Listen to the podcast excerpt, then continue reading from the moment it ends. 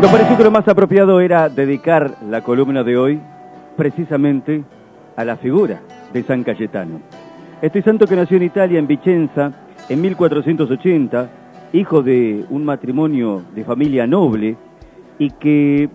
decidió estudiar Derecho y Teología en la Universidad de Padua, se recibió con excelente formación, trabajó en la corte, estuvo al servicio del Papa como escritor de las letras apostólicas, pero pronto empezó a sentir la necesidad de ofrecer una vida mucho más parecida a la de Jesucristo. Por eso eh, se ordenó como sacerdote y decidió dedicar su vida a la atención de los pobres y de los enfermos. Allí es como eh, llega la fundación de la Orden de los Clérigos Regulares, llamados los Teatinos, que tenían una regla fundamental, vivir sin producir nada y sin pedir nada a cambio, solamente vivir de las limosnas que la gente quisiera darles.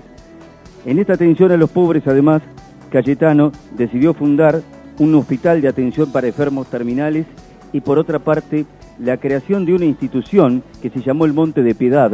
una suerte de banco que se dedicaba a prestarle a la gente necesitada sin cobrarle intereses, a fin de poder contrarrestar los efectos que la usura provocaba en todos los pobres.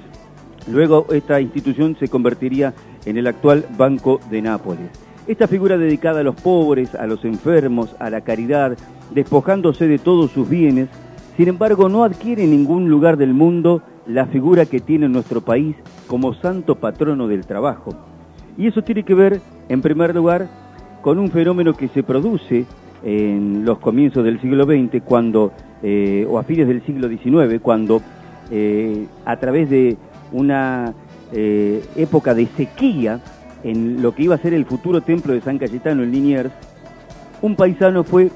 y puso una espiga de trigo en la imagen de San Cayetano para pedirle que lloviera. La lluvia vino prontamente, las cosechas se salvaron y a partir de ese momento se le coloca la espiga a la imagen de San Cayetano y con el correr de las décadas se lo asocia también como patrono general del pan y del trabajo. Devoción que en la Argentina, la devoción de San Cayetano se llegó por intermedio de la beata Madre María Antonia de San José, la famosa Mamantula o Mamantula, que fue la que acercó la figura de San Cayetano de los teatinos a nuestro país. En tiempos tan difíciles para nuestra Argentina, en tiempos en los que venimos en una caída vertiginosa en las eh, vacantes y las posibilidades de trabajo y en las condiciones en que los trabajadores tienen que vivir, especialmente en los últimos tres o cuatro años,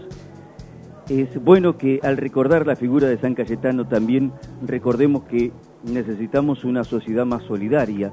necesitamos crecer como país, especialmente garantizando que el acercamiento al trabajo sea una fuente de progreso, no de explotación, no de miseria, no de desilusión.